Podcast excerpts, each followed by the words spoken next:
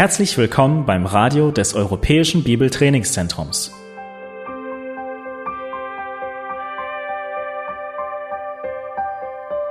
Unser Anliegen ist, dass der folgende Vortrag Sie zum Dienst für unseren Herrn Jesus Christus ermutigt.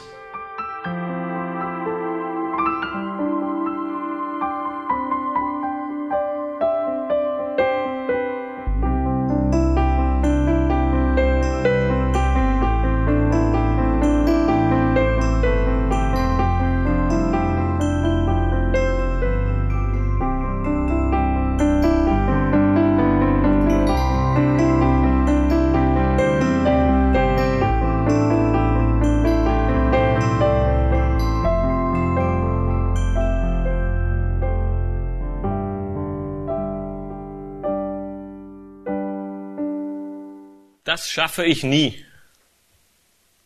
Das überfordert mich total. Wenn das so ist, dann kann ich gleich das Handtuch werfen. Kennt ihr diese Aussagen? Tätigt ihr diese oder ähnliche vielleicht manchmal selbst? Wir werden täglich herausgefordert. In unserem Leben bekommen wir täglich Aufgaben und wir werden Herausforderungen, uns werden Herausforderungen gestellt. Sei es unser Vorgesetzter an unserem Arbeitsplatz, unsere Lehrer in der Schule oder auch innerhalb der Familie. Wir erhalten Aufgaben, beziehungsweise uns wird gesagt, was von uns erwartet wird, und demnach sollen wir handeln und arbeiten. Dabei kommt es immer wieder vor, dass wir an unsere Grenzen gebracht werden. Wir fühlen uns vollkommen überfordert. Die Aufgaben, sie sind einfach zu groß.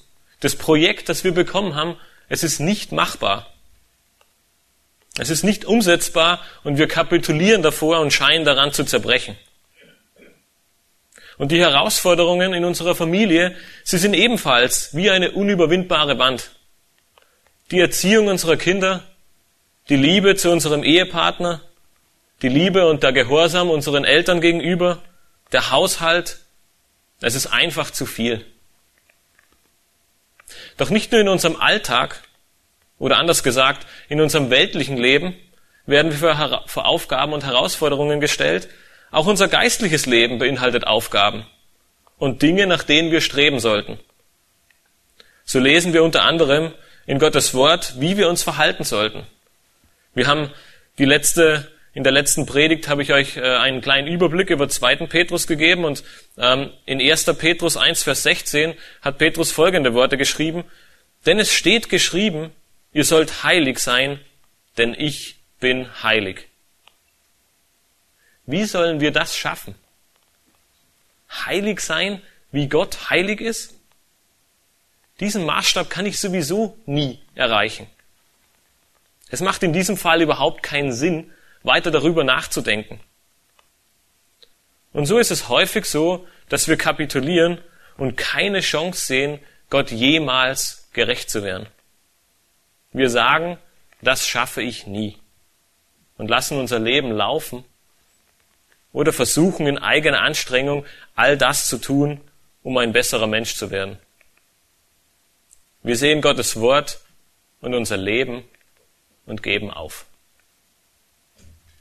In der letzten Predigt haben wir uns einen Überblick über den zweiten Petrusbrief verschafft und dabei konnten wir sehen, wer der Apostel Petrus war, wie sein Leben sich verändert hat. Wir konnten etwas über die Empfänger feststellen und in Erfahrung bringen und die Absicht von Petrus erkennen. So wissen wir, dass er die Empfänger dazu aufgerufen hat, in der Erkenntnis zu wachsen, um vor ihr Lehrern und deren falschen Lehren gewappnet zu sein. Petrus fährt in den nächsten Versen nun fort und wir werden nun erörtern, welchen, welchen Einfluss diese Erkenntnis auf unser Leben hat. Ich hatte euch in der letzten Predigt äh, die Verse 1 und 2 äh, gelesen und versucht anhand dieser beiden Verse euch einen Überblick über den zweiten Petrusbrief zu geben. Wir werden uns heute mit den Versen 3 und 4 beschäftigen und ich möchte euch bitten, den zweiten Petrusbrief aufzuschlagen und wir werden nochmal von Vers 1 beginnen um uns einen Überblick über die Einleitung und die ersten Worte des Apostel Petrus zu verschaffen. Petrus erschreibt zu Beginn seines zweiten Briefes, Simon Petrus, Knecht und Apostel Jesu Christi, an die, welche den gleichen kostbaren Glauben wie wir empfangen haben, an die Gerechtigkeit unseres Gottes und Retters Jesus Christus. Gnade und Friede werde euch mehr und mehr zuteil in der Erkenntnis Gottes und unseres Herrn Jesus Christus. Da seine göttliche Kraft uns alles geschenkt hat, was zum Leben und zum Wandel in Gottes Furcht dient, durch die Erkenntnis dessen, der uns berufen hat, durch seine Herrlichkeit und Tugend, durch welche er uns die überaus großen und kostbaren Verheißungen gegeben hat, damit ihr durch dieselben göttlicher Natur teilhaftig werdet, nachdem ihr dem Verderben entflohen seid, das durch die Begierde in der Welt herrscht.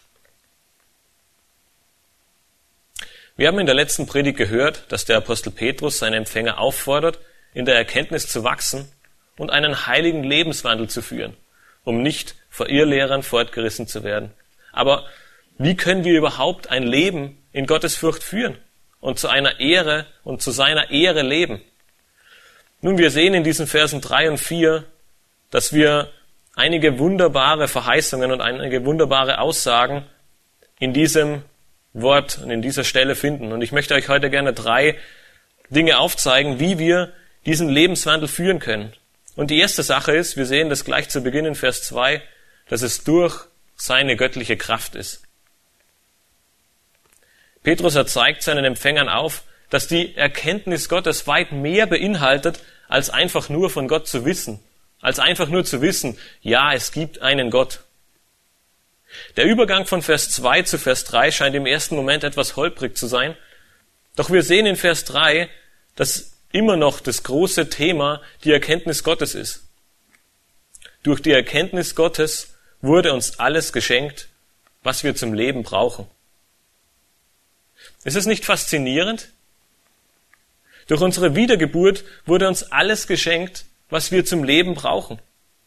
Nicht nur, dass Christus für unsere Sünden starb, nicht nur, dass er am dritten Tage auferstanden ist und uns somit neues Leben geschenkt hat, nein, es wurde uns alles gegeben, was wir zum Leben und zum Wandel in Gottes Furcht brauchen. Wenn ihr zudem äh, den Beginn von Vers 3 betrachtet, seht ihr auch, was dies war. Es war seine göttliche Kraft, die uns dies alles geschenkt hat. Mit göttlicher Kraft beschreibt Petrus hier alle Aspekte und alle Facetten der Gottheit. Es ist nicht nur eine bestimmte kleine göttliche Kraft, die uns hier alles geschenkt hat oder ein bestimmter Bereich Gottes. Nein, Petrus, er meint damit, dass die ganze volle Kraft Gottes, all das, was Gott ausmacht, all das, was Gott ist, damit zusammenhängt und damit äh, und uns damit das alles geschenkt hat. Petrus erfordert uns hier auf, unsere ganze Aufmerksamkeit auf diese göttliche Kraft zu legen.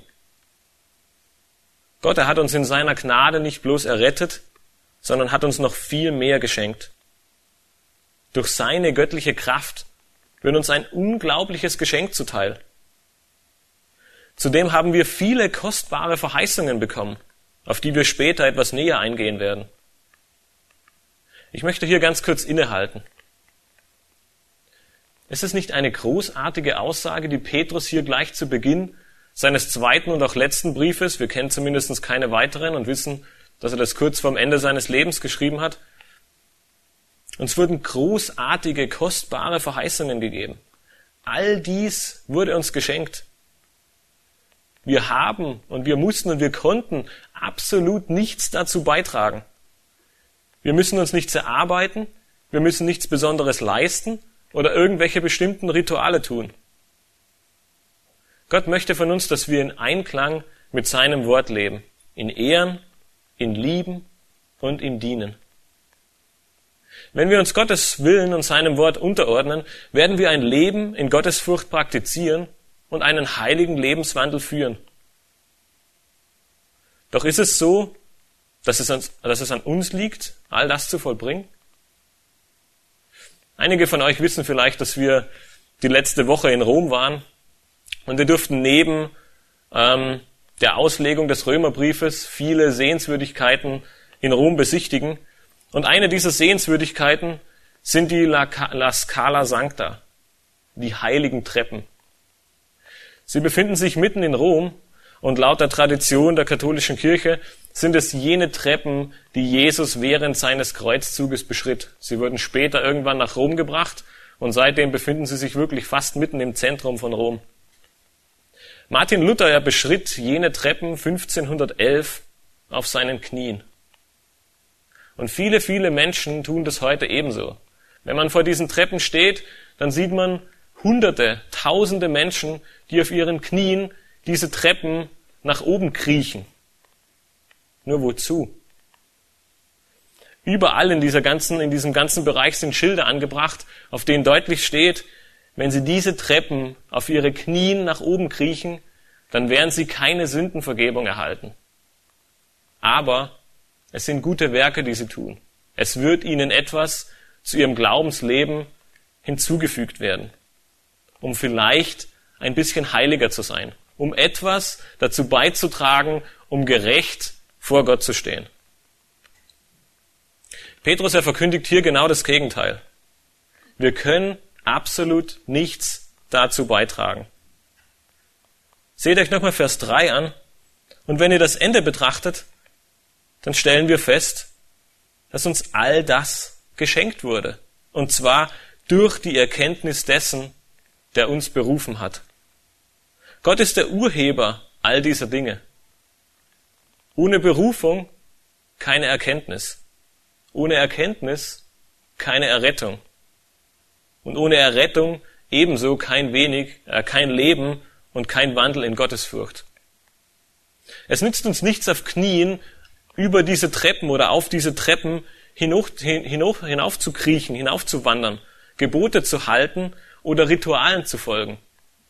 Nichts von alledem trägt auch nur ein kleines bisschen dazu bei, ein besserer Mensch in den Augen Gottes zu werden. Wir können keine Rechtfertigung vor Gott bringen. Wir können durch unsere eigenen Anstrengungen nichts, nichts hinzutun, um Gott in irgendeiner Art und Weise wohlgefällig zu sein. In und durch Christus haben wir bereits alles erhalten.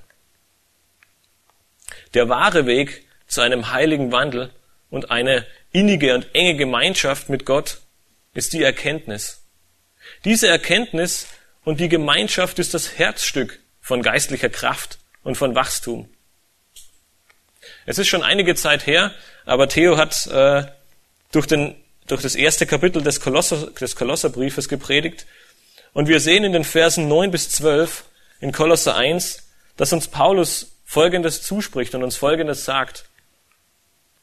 Deshalb hören wir auch seit dem Tag, da wir es vernommen haben, nicht auf, für euch zu beten und zu bitten, dass ihr erfüllt werdet mit der Erkenntnis seines Willens in aller geistlichen Weisheit und Einsicht, damit ihr des Herrn würdig wandelt und ihm in allem wohlgefällig seid, in jedem guten Werk fruchtbar und in der Erkenntnis Gottes wach sind, mit aller Kraft gestärkt, gemäß der Macht seiner Herrlichkeit, zu allem standhaften Ausharren und aller Langmut mit Freuden, indem ihr dem Vater Dank sagt, der uns tüchtig gemacht hat, teilzuhaben am Erbe der Heiligen im Licht. Ist es nicht herrlich? Durch die Erkenntnis Gottes werden wir würdig wandeln und Gott in allem wohlgefällig sein. Und selbst dies alles hat Gott uns geschenkt. Durch seine Berufung wurden wir dazu vorherbestimmt. Diese Berufung ist es auch, die Petrus in den folgenden Worten von Vers 3 anspricht. Wir wurden durch seine Herrlichkeit und Tugend berufen. Der Akt der Berufung ist also ein Zeichen und eine Demonstration von Gottes Herrlichkeit und von seiner Tugend, beziehungsweise von seiner Güte. Durch Gnade wurden wir berufen. Durch Gnade wurden wir errettet und durch Gnade wurde uns alles geschenkt. Was denkst du über deinen Wandel als Gläubiger? Ist es aussichtslos? Versuchst du alles und kommst doch nie ans Ziel? Uns wurde alles geschenkt, was wir zu einem heiligen Wandel brauchen. Was sagst du dazu? Zu oft überlegen wir uns, welche Gesetze, welche Rituale oder welche Traditionen wir halten sollen. Wie wir versuchen sollen, mit unseren eigenen Fähigkeiten ein besserer Christ zu werden, heiliger zu wandeln und Gott mehr zu gefallen. Wenn du diesen Weg nicht mehr gehen möchtest oder bisher immer wieder gescheitert bist, dann sieh dir heute diese Aussage Gottes an. Er hat uns alles geschenkt, was wir brauchen, um in Gottes Furcht zu leben. Und wie? Durch die Erkenntnis Gottes. Der Schlüssel für einen würdigen Wandel liegt nicht im Gesetz, sondern in der Erkenntnis Gottes. Unsere Liebe zu Gottes Wort, unser Verlangen nach Gebet, unser Wunsch nach einer innigen Beziehung zu Christus, das sind die wahren Indikatoren für unser geistliches Leben. Wie geschieht Veränderung? Wir alle wissen es. 2. Timotheus 3 sagt es uns deutlich. Durch Gottes Wort. Wie willst du ein anderer Mensch werden und Christus ähnlicher werden, wenn du Gottes Wort nicht liest? Oder wenn du dem ausgesprochenen Wort Gottes nicht zuhörst? Wie willst du in der Erkenntnis wachsen, wenn du den Predigten kein Gehör schenkst? Wie willst du Christus näher kommen, wenn du nicht in die Beziehung zu ihm investierst. Petrus, er macht uns hier deutlich, dass wir aus uns selbst heraus nichts dazu beitragen können, Gott in irgendeiner Art und Weise wohlzugefallen. Christus, er ging für uns ans Kreuz und hat uns all dies geschenkt. Es ist Gottes Geschenk an uns, dass wir heilig leben können, dass wir in Gottes Furcht leben können.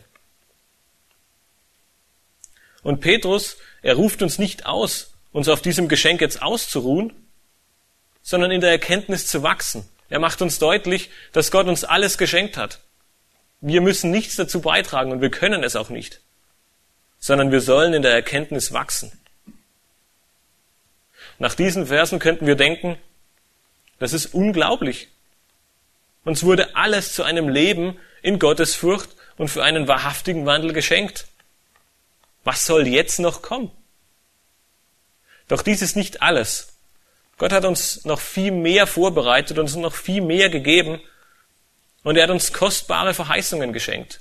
Und genau durch diese kostbare Verheißungen, durch diese, durch diese überaus großen Verheißungen, werden wir noch mehr sehen, was Gott uns ermöglicht hat und was Gott uns geschenkt hat. Seht euch mit mir nochmal den ersten Teil von Vers 4 an. Petrus erfährt hier fort und zeigt uns, dass der Herr uns durch seine Herrlichkeit und Tugend noch viel mehr bereitet hat. Er hat uns überaus große und kostbare Verheißungen geschenkt. Man könnte fast denken, dass Petrus an dieser Stelle keine passenden Worte findet. Unser Sprachschatz ist scheinbar zu klein, um diese Verheißungen zu definieren, um diese Verheißungen aufzuzeigen. Petrus, er verwendet hier nun einige Superlative im Versuch, dies zum Ausdruck zu bringen. Es sind überaus groß und kostbar. Was Petrus hier nun vollzieht, es ist eine großartige öffentliche Ankündigung. Er posaunt es hinaus, was Gott den Menschen geschenkt hat, welche Verheißungen Gott den Menschen gegeben hat, die an ihn glauben. Und diese Ankündigung, sie sollen nun dazu dienen, um zu erkennen, dass wir nicht nur ein Geschenk von Gott erhalten haben, sondern dass wir Verheißungen von Gott bekommen haben. Diese Verheißungen, sie dienen als Siegel, sie dienen als Pfand, sie dienen als eine feste Zusicherung. Gott erbricht keine Verheißung. Er steht zu seinem Wort und alle Verheißungen, die er bisher gegeben hat, sind auch so eingetreten oder sie werden eintreten. Wir könnten jetzt Stunden damit verbringen, uns all die wunderbaren Verheißungen anzusehen, die Gott uns geschenkt hat. Ich möchte nur zwei aufführen und zwei aufgreifen, die repräsentativ sein sollen und viele, viele ähm, Dinge aufzeigen und Gottes Größe und, und seine Hoffnung, die wir an ihn haben, aufzeigen sollen. Eine dieser wunderbaren Verheißungen, die Gott uns gegeben hat, finden wir in 1. Petrus 1, Vers 3 bis 5. Petrus er gibt in diesem ersten Brief all jenen Gläubigen, die ihn Anfechtungen und Verfolgung sind, er gibt ihnen Hoffnung. Und er beginnt seinen Brief in Vers 3 mit einem dieser wunderbaren Verheißungen und Zusagen, die Gott uns gegeben hat. Petrus er schreibt ab Vers 3 in Kapitel 1, Gelobt sei der Gott und Vater unseres Herrn Jesus Christus, der uns aufgrund seiner großen Barmherzigkeit wiedergeboren hat zu einer lebendigen Hoffnung durch die Auferstehung Jesu Christi aus den Toten, zu einem unvergänglichen und unbefleckten und unverweltlichen Erbe, das im Himmel aufbewahrt wird für uns, die wir in der Kraft Gottes bewahrt werden durch den Glauben zu dem Heil, das bereit ist, geoffenbart zu werden in der letzten Zeit. Allein in diesen wenigen Versen steckt eine solche Vielzahl an Verheißungen, dass wir aus dem Staunen kaum herauskommen können. Wiedergeboren durch Gottes Barmherzigkeit, ein unvergängliches und unverweltliches Erbe, im Himmel für uns aufbewahrt, und wir wiederum werden bewahrt in der Kraft Gottes. Ist es nicht großartig? In drei Versen zeichnet uns Petrus eine so große Fülle an Verheißungen auf, die wir von Gott erhalten haben, dass wir aus dem Staunen kaum herauskommen. Nichts von alledem haben wir verdient. Und er schenkt uns ein unbeflecktes, unvergängliches und unverweltliches Erbe, das für uns im Himmel aufbewahrt wird. Die zweite Verheißung, sie steht in, engem Zusammenhang und sie ist nur einige Verse später. In Vers 13 schreibt Petrus dann nämlich, Darum umgürtet die Lenden eurer Gesinnung. Seid nüchtern und setzt eure Hoffnung ganz auf die Gnade, die euch zuteil wird in der Offenbarung Jesu Christi. Uns wird Gnade zuteil in der Offenbarung Jesu Christi. Diese Verheißung, sie zielt unter anderem darauf ab, dass Christus wiederkommt. Die vielleicht größte Verheißung von allen. Er ist in den Himmel aufgefahren nach seiner Auferstehung und er bereitet dort eine Wohnung. Und zwar für uns, die Kinder Gottes. Daher kommt er eines Tages wieder, um all seine Schafe zu sich zu holen, um all seine Schafe in diese Wohnung, die er für uns bereitet hat, einziehen zu lassen. Und diese Verheißung, sie ist eine dauerhafte Hoffnung für alle Christen. Egal in welcher Situation wir stecken, egal wie schwierig unser Leben ist, wir wissen, Jesus kommt wieder. Im Zusammenhang mit der ersten Verheißung ist es eine Garantie, eine Zusicherung für uns. Wir werden ein unvergängliches und unverweltliches Erbe antreten. Dazu wird Christus wiederkommen, damit wir mit ihm dieses Erbe antreten können und eine Ewigkeit mit ihm und bei ihm verbringen dürfen. Und auch in diesen Verheißungen, wir haben das beim letzten Mal schon gesehen, ist wieder die vollkommene Gottheit vertreten. Denn der Vater, er hat uns diese wunderbaren Verheißungen gegeben. Viele davon wurden bereits durch Christus erfüllt. Der Heilige Geist, er wohnt durch unsere Wiedergeburt in uns und gilt als Siegel für unsere Errettung. So wie wir in Johannes 10, Vers 28 lesen, niemand kann und wird uns aus der Hand des Vaters reißen. Am Ende finden wir das Wort gegeben, wenn ihr euch ähm, den ersten Teil von Vers 4 anseht. Uns wurden diese wunderbaren und kostbaren Verheißungen gegeben. Nun, hier wird kein typisches griechisches Wort für geben verwendet, wie wenn, wenn einer deinem anderen etwas gibt, es drückt vielmehr den Wert dieser Gabe aus. Man könnte es auch mit jemandem etwas schenken oder jemandem etwas verleihen oder mit jemandem etwas ausstatten übersetzen. Petrus ist es wichtig, uns hier aufzuzeigen, wie überaus groß und kostbar diese Verheißungen sind und dass sie uns aufgrund von Gottes Größe und von seiner Gnade geschenkt wurden. Wie in Vers 2, wie wir bereits in Vers 3 gesehen haben, ist es hier nochmals ein Bild für ein besonderes Geschenk. Und Markus, er verwendet in seinem Evangelium ebenfalls dieses Wort. Und er schreibt in Kapitel 15, Vers 45, und als er es von dem Hauptmann erfahren hatte, überließ er dem Josef den Leib. Kurz zum Kontext, Jesus ist gestorben Und Josef, er ging hin zu Pilatus und bat darum, dass er den Leib Jesu bekomme, um ihn in sein Grab zu legen. Und dieses Wort überließ ist genau das gleiche, wie wir es hier in gegeben finden. Es war nicht nur irgendetwas, was Josef erhalten hat, nicht nur irgendwer, sondern Jesus Christus selbst, er wurde dem Josef übergeben, er erhielt den toten Leib, um ihn in seinem Grab zu begraben. Pilatus, er hat Josef sozusagen diesen Leib Jesu als Geschenk übergeben. Dieser erste Teil von Vers 4, er zeigt uns in deutlicher und wundervoller Sprache unsere Hoffnung und unsere Zusicherung durch Gottes Wort auf. Die Hoffnung, sie stirbt nicht zuletzt, sondern sie ist eine Verheißung durch Gottes Wort an dieser Stelle. Eine Verheißung, die so sicher wie Tag und Nacht ist, die so sicher eintreten wird wie Sommer und Winter. Es gibt nichts daran zu rütteln, es gibt nichts daran zu in Frage zu stellen. Diese Verheißung Gottes, sie wird genauso eintreten und nichts und niemand wird etwas daran ändern oder dies verhindern können. Zweifelst du manchmal an deiner Errettung oder vielleicht an deinem Wandel als Gläubiger? Denkst du, es gibt keine Hoffnung für die Zukunft? Oder all meine Anstrengungen und all meine Bemühungen, sie sind umsonst, ich trete auf der Stelle, mein Wandel, er wird nicht besser, ich fühle mich noch genauso, wie ich mich vor zwei Jahren gefühlt habe? Ich rate dir, lies diese Verse immer wieder durch. Die Schrift, sie ist voll von Verheißungen für unser Leben. Es ist nicht nur hier in 2. Petrus.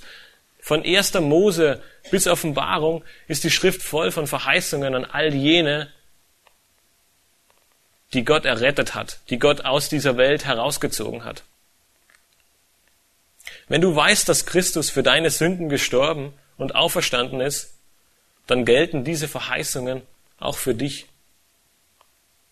Und diese Verheißungen, Sie sind kein Anlass, um ein Leben nach unseren Wünschen zu führen. Sie sind kein Anlass, um einfach das zu tun, was wir gerne tun würden, sondern wir sehen, ähm, als wir die Verheißung in 1. Petrus 1, Vers 13 gelesen haben, als wir die große Verheißung der Offenbarung Christi, der Wiederkunft Christi gesehen haben, fährt Petrus im nächsten Vers fort und sagt, aber eben gerade deshalb, weil ihr diese wunderbaren Verheißungen bekommen habt, weil ihr diese wunderbaren Zusicherungen bekommen habt, eben gerade deshalb folgt nicht euren Begierden. Eben gerade deshalb lebt nicht so weiter, wie ihr bisher gelebt habt, sondern seid heilig, lebt einen heiligen Wandel, weil Gott uns alles dazu geschenkt hat, weil Gott uns all diese Verheißungen gegeben hat. Deswegen ist es uns überhaupt möglich, Jesus ähnlicher zu werden, Christus ähnlicher zu werden und ihm nachzufolgen. Es ist nicht nur ein kleiner Hoffnungsschimmer, der uns hier in der Schrift aufgemalt wird, sondern es ist eine feste Zuversicht.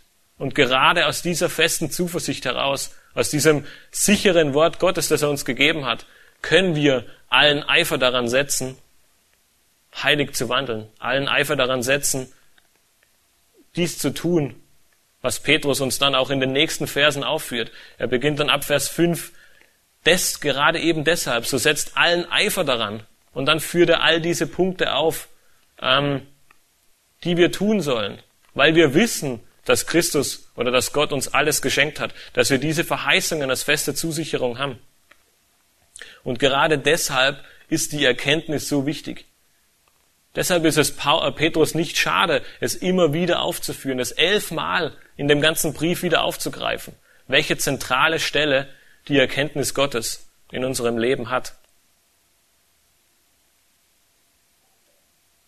Woran wollen wir erkennen, wer wir sind wo wir stehen und was uns erwartet.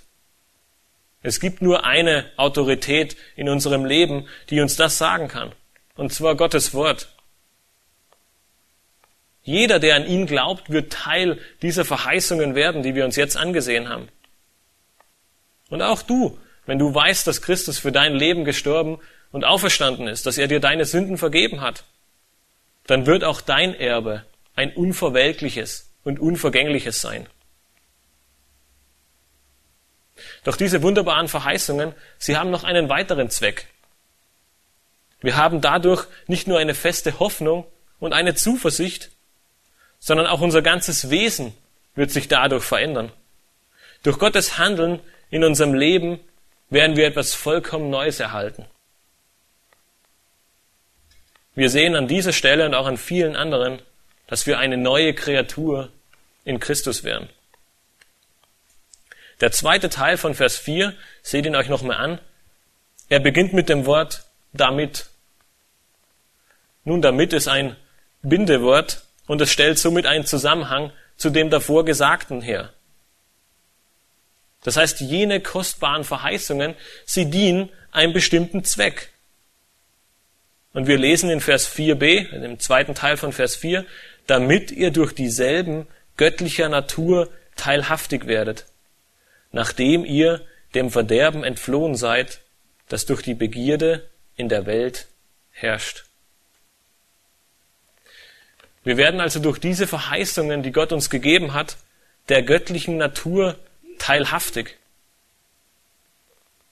Nun, ab jetzt beginnt es fast, unser Verständnis zu übersteigen, oder? Wir können uns kaum noch vorstellen, was Petrus uns hier eigentlich schreibt. Petrus, er sagt hier, dass wir durch Gottes Verheißungen Teilhaber der göttlichen Natur werden. Teilhaftiges bedeutet wörtlich so viel wie Partner werden. Und äh, man kann es vielleicht am einfachsten illustrieren, indem man sich ein Unternehmen vorstellt. Wenn es in einem Unternehmen mehrere Geschäftsführer gibt oder mehrere Geschäftspartner gibt, die ein Unternehmen, den unter ein Unternehmen gemeinsam gehört, dann ist jeder der gleichen, dann ist jeder dieser einzelnen Personen, er besitzt den gleichen Anteil am Wert und am Gewinn des Unternehmens. Jeder hat das gleiche Recht und jeder hat den gleichen Anteil an diesem Unternehmen. Und genau dies, es drückt dieses Wort hier aus. Wenn wir in Christus sind, wenn wir durch Christus wiedergeboren worden sind, dann sind wir Teil der göttlichen Natur. Wir sind Partner Gottes, könnte man sagen. Eine dieser Aussagen darüber finden wir von dem Apostel Paulus. Er schreibt in seinem zweiten Brief an die Korinther folgendes. Wir lesen in 2. Korinther 5, Vers 17. Und jeder von euch kennt den Vers wahrscheinlich. Jeder, der in der Kinderstunde war, hat diesen Vers gesungen. Paulus, er schreibt den Korinthern, darum ist jemand in Christus, so ist er eine neue Schöpfung. Das Alte ist vergangen. Siehe, es ist alles neu geworden. Durch unsere Errettung, durch unsere Wiedergeburt werden wir zu einer neuen Kreatur, einer neuen Schöpfung.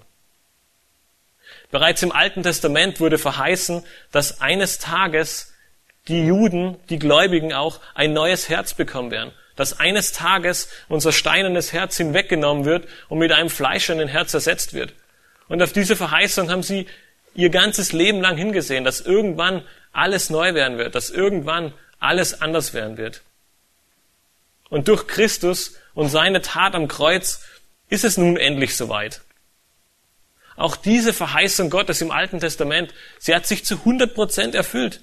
Und wir können nun so Teilhaber der göttlichen Natur werden.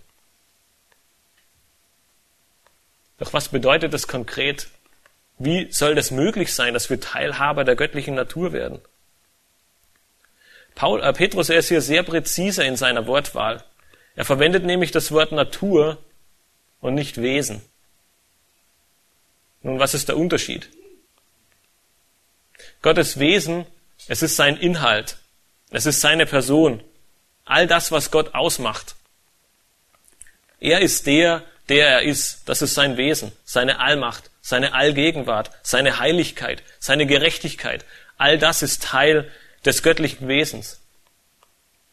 Und als Mensch können wir somit nie wesensgleich mit Gott werden. Dazu müssten wir nämlich selbst ein Gott werden und das ist unmöglich.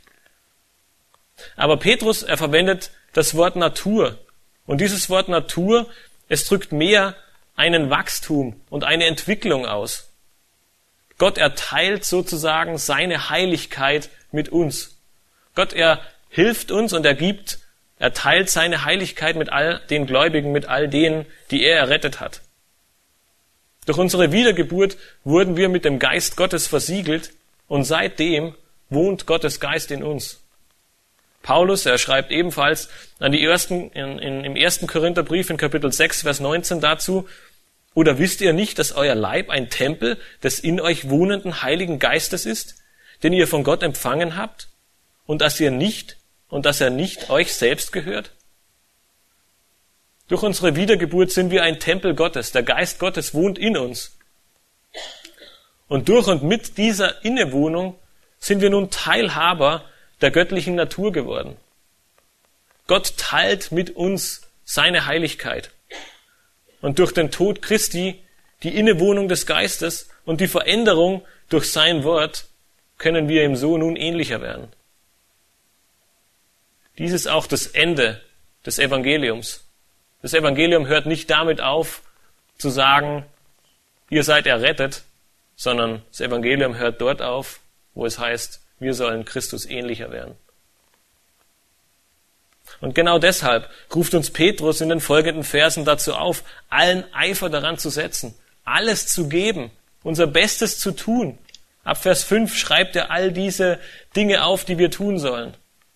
Wir sollen, in der, wir sollen tugendhaft sein, in der Erkenntnis wachsen.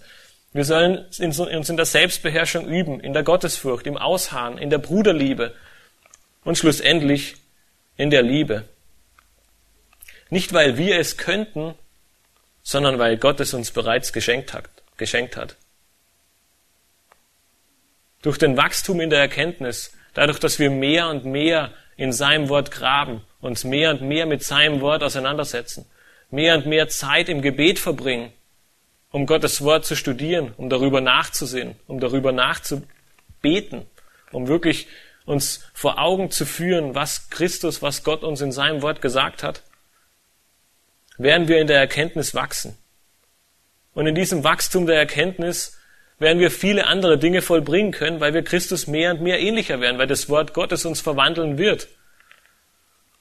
Und so werden wir in Selbstbeherrschung wachsen können. Wir werden in der Liebe wachsen können. Und somit ist im Umkehrschluss deine Liebe zu deinem Nächsten ein automatischer Beweis oder ein automatisches Zeichen deiner Erkenntnis. Wenn es nicht möglich ist, dass du deinen Nächsten lieben kannst, dann müssen wir uns automatisch hinterfragen, in welchem Stadion der Erkenntnis Gottes befinden wir uns. Spielt das Wort Gottes in unserem Alltag überhaupt eine Rolle? Denn wenn es keine Rolle spielt, dann wird auch unser Leben davon Zeugnis geben. Wenn wir uns nicht selbst beherrschen können, dann ist es keine Frage, dass wir daran arbeiten müssen und den Mund halten müssen, um uns selbst beherrschen zu können, sondern wir müssen uns die Frage stellen, welche Rolle spielt Gott eigentlich in meinem Leben? Kenne ich Christus wirklich? Weiß ich, wie er ist? Weiß ich, wer er ist? Wie können wir unseren Nächsten hassen, wenn Gott ihn liebt? Wie können wir mit unserem Nächsten schlecht umgehen, wenn wir wissen, dass er ein Geschöpf Gottes ist? All das sind Fragen, die wir uns stellen müssen.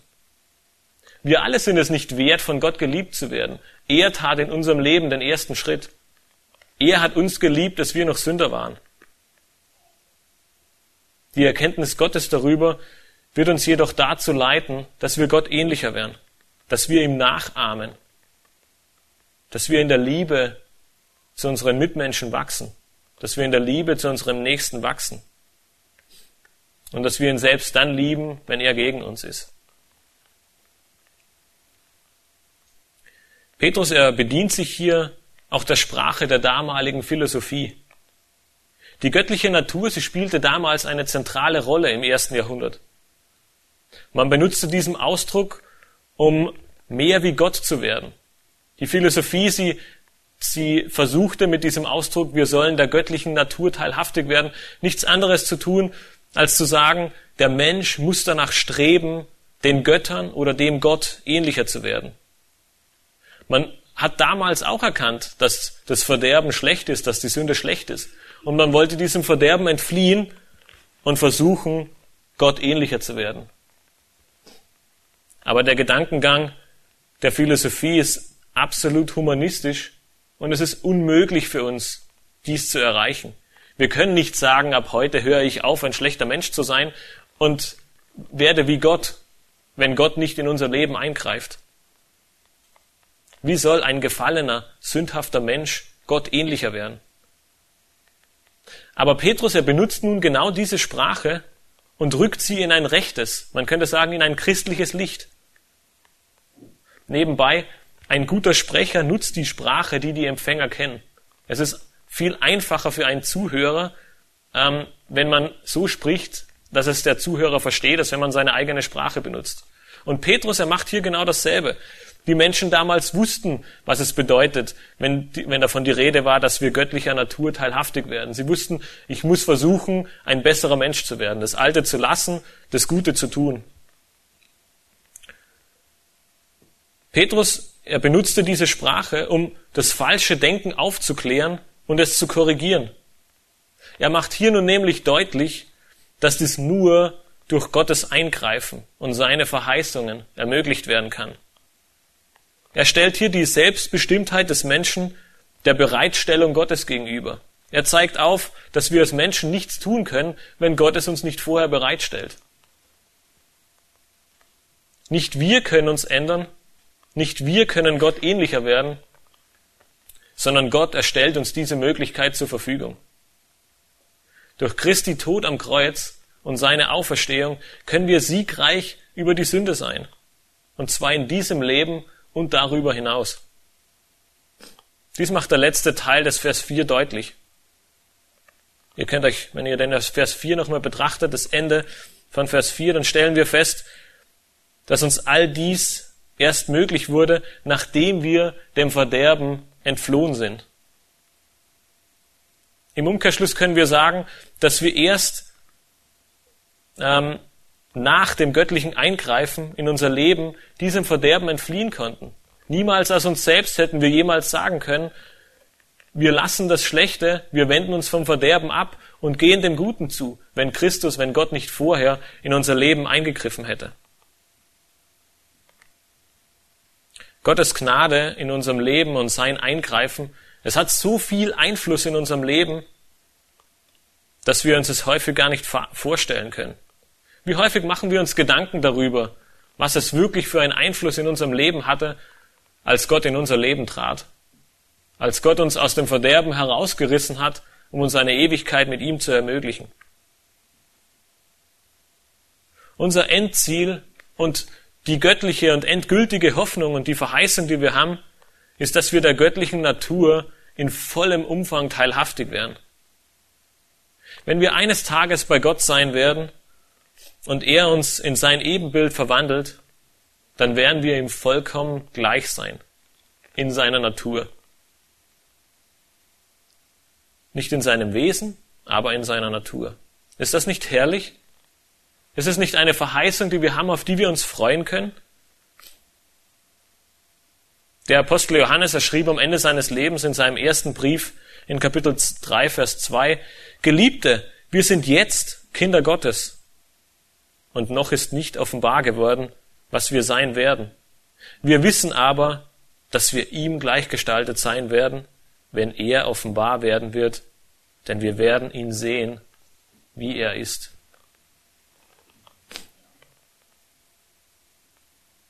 Gott, er ermöglicht es uns, dass wir Teilhaber seiner Heiligkeit sein dürfen. So können und können, so können und kommen wir ihm auch täglich, täglich näher, wenn wir innige Gemeinschaft mit ihm haben, wenn wir danach streben, das zu tun, was er von uns möchte. Und zwar, weil wir wissen, dass er es für uns schon getan hat, dass er uns all das schon geschenkt hat, dass er uns die Möglichkeit dazu gegeben hat. Wir können Gemeinschaft mit dem Vater und dem Sohn haben. Wenn wir unsere Gedanken auf Christus fixieren und in ihm bleiben, dann bleiben wir in dieser himmlischen Berufung, die er uns aufgemalt hat. Wir werden uns in den nächsten Wochen und Monaten weiter mit dem zweiten Brief des Apostel Petrus beschäftigen und nachdem Petrus ab, oder wenn Petrus beginnt, ab Vers 5 dann all diese, all diese Dinge aufzuzählen, mit denen, nach denen wir streben sollten, nach denen wir uns ausrichten sollten, weil wir durch Christus und durch Gott alles bekommen haben, sagt er dann am Ende dieses Abschnitts in Vers 10, 2. Petrus 1, Vers 10. Darum, Brüder, seid umso eifriger bestrebt, eure Berufung und Auserwählung festzumachen. Denn wenn ihr diese Dinge tut, werdet ihr niemals zu Fall kommen. Es ist keine Werksgerechtigkeit. Es ist nichts, was wir aus uns selbst produzieren und was wir aus uns selbst erreichen können. Gott, der hat uns in seinen Verheißungen und durch seinen Sohn alles gegeben, was wir brauchen. So können wir voller Zuversicht und in der Hoffnung darauf antworten und mit allem Eifer nach einem heiligen Lebenswandel streben. Wir haben gesehen, dass Gott uns alles geschenkt hat, was wir zum Leben brauchen. Seine, seine Verheißungen versprechen uns eine feste Hoffnung und eine Zuversicht. Und wir können durch diese Verheißungen seiner göttlichen Natur teilhaftig werden. Was sollten wir tun, um dies in unserem Leben wirklich konkret umzusetzen? Vor einiger Zeit feierte in Israel eine Kindergruppe ein großes Fest. Es waren viele Kinder da, sie waren alle im Alter von acht Jahren und sie haben sich gefreut, sie haben gespielt, sie sind rumgetollt, sie haben Lieder gesungen, sie haben sich gefreut und es war ein richtig großes Fest mit allem, was dazugehört. Und einer der Passanten, der ging an dieser Kindergruppe vorbei und der fragte sich, was diese Kinder in so eine große Freude, in so einen großen, in so ein großes Fest versetzt, was denn hier passiert war. Und er sah am Rand eine der Erwachsenen stehen, die einer der Betreuerinnen war. Und er ging auf sie zu und er fragte sie, was ist mit diesen Kindern los? Warum freuen die sich so? Er hat selten Kinder gesehen, die sich so gefreut haben und so herumgetollt haben. Und die Frau, sie antwortete ihm, nun, die Kinder, sie freuen sich so und sie feiern so ausgelassen, weil sie gerade damit fertig wurden, die ersten fünf Bücher Mose auswendig zu lernen. Wozu erzähle ich euch das? Nun, ich will euch nicht dazu auffordern, ganze Bücher der Schrift auswendig zu lernen, auch wenn das natürlich toll wäre. Aber was denkt ihr, wie lernten diese Kinder das Wort Gottes auswendig? Richtig. Sie haben sich jeden Tag damit beschäftigt. Tag ein, Tag aus. Wenn man mit acht Jahren die ersten fünf Bücher Mose auswendig kann, dann muss man sich zwangsläufig jeden Tag damit beschäftigen, sonst würde es unmöglich werden. Und deswegen möchte ich dich genauso heute ermutigen, studiere Gottes Wort täglich. Wachse in der Erkenntnis Christi. Lerne Christus kennen und staune darüber, was sein Wort, seine Zusagen und seine Taten in deinem Leben bewirken. Höre dir auch Predigten in deiner Freizeit an nicht bloß sonntags. Sinne über Aussagen der Schrift nach. Lies sie mehrfach. Und lies sie bloß nicht, um nur am Ende einen Haken daran zu machen und zu sagen, meine Schriftlesung für heute ist beendet. Verbringe deine stille Zeit im Gebet und sinne über Gottes Wort nach und lerne zu verstehen, was er in deinem Leben getan hat. Bitte ihn darum, in der Erkenntnis zu wachsen, um ihn wirklich noch mehr kennenzulernen, um noch mehr zu verstehen, wer er wirklich ist. Habe innige Gemeinschaft mit ihm. So wie in einer Ehe. Eine Ehe wird nur dann wachsen, eine Ehe wird nur dann besser werden, wenn wir Gemeinschaft haben, wenn wir Zeit miteinander verbringen, wenn der eine Ehepartner den anderen besser kennenlernt. Und genau so wird es in unserem Leben sein. Wir werden niemals einen heiligen Lebenswandel vollziehen, wenn wir den nicht kennen, der uns all dies geschenkt hat. Nur eine innige Beziehung zu Gott wird uns ermöglichen, in der Erkenntnis zu wachsen, in der Erkenntnis zu reifen und diese Dinge zu tun, die wir uns in der nächsten Predigt genauer ansehen werden.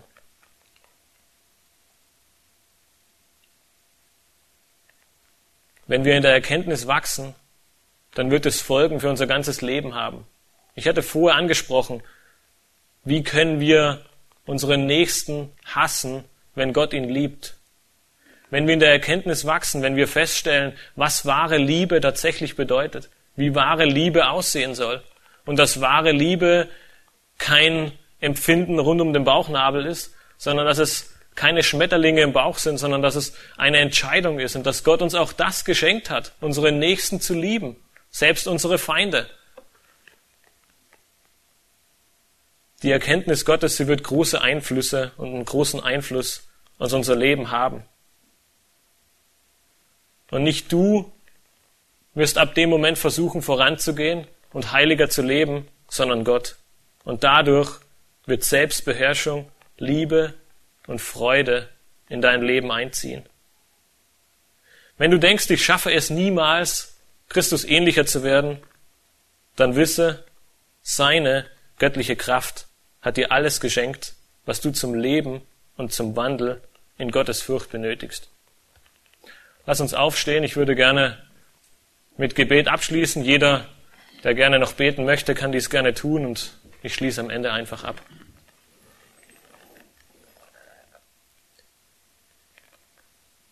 Himmlischer Vater, ich möchte dir danken für dein Wort. Ich möchte dir dafür danken, dass du uns so viel mehr gegeben hast, dass wir uns jemals zu träumen erhofft haben, als wir uns jemals vorstellen konnten, dass dein Geschenk ein größeres ist, als die Menschheit jemals gesehen hat, dass du nicht nur deinen Sohn gegeben hast, der uns ans Kreuz ging, um für uns die Sünden zu tragen, der wieder auferstanden ist am dritten Tag und so sich zu deiner Rechten gesetzt hat, sondern du hast uns dazu noch alle Möglichkeiten gegeben, in Gottes Furcht und in Heiligkeit zu leben, Herr. Ich danke dir für diese Verse, die uns der Apostel Petrus mitgeteilt hat, für diese große Hoffnung, für diese Zuversicht, die wir haben dürfen und dass du uns all dies geschenkt hast, weil wir selbst unfähig wären, es auch nur in irgendeiner Art und Weise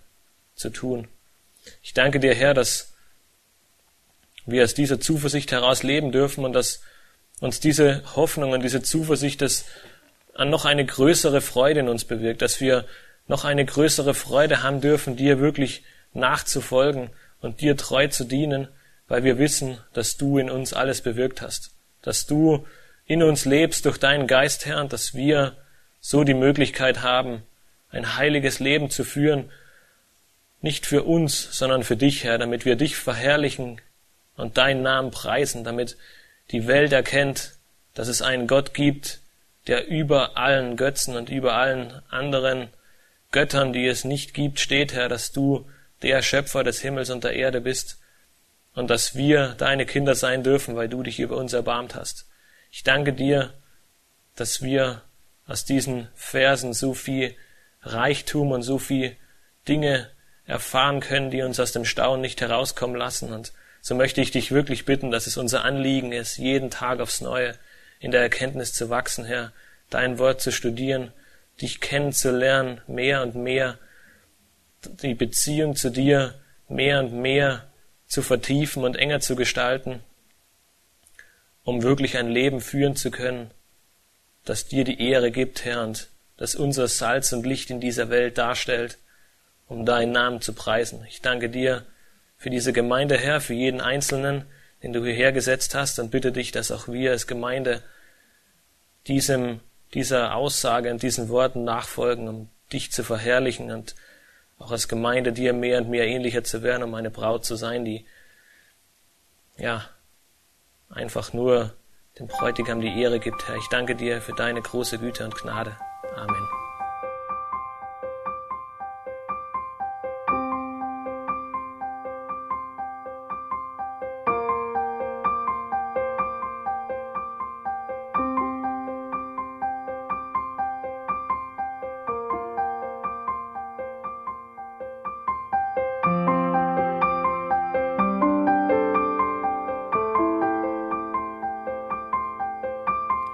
Alle Vorträge unseres Programms, Bücher, DVDs und vieles mehr können Sie bei uns unter www.shop.ebtc.org erhalten.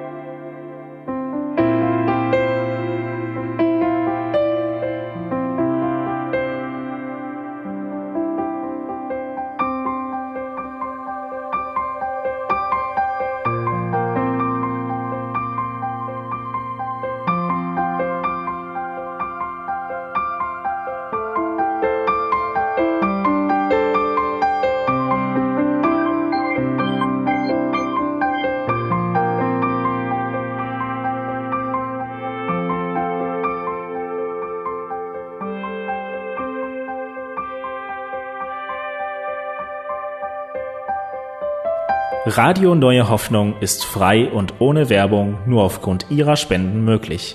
Wenn Sie weitere Informationen dazu finden möchten, wie Sie Radio Neue Hoffnung unterstützen können, besuchen Sie die Webseite www.rnh.de.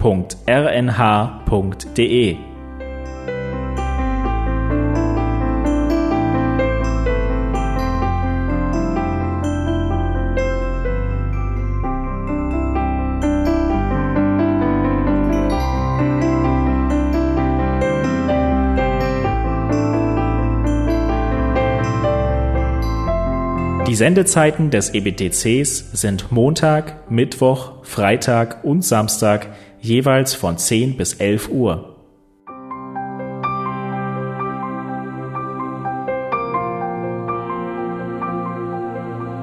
Sie finden uns im Internet unter www.ebtc.org. Eine E-Mail können Sie uns senden an radio.ebtc.org. Telefonisch erreichen Sie uns unter 0049 3060 988 610. Unsere Postanschrift lautet an der Schillingbrücke 4 in 10243 Berlin, Deutschland.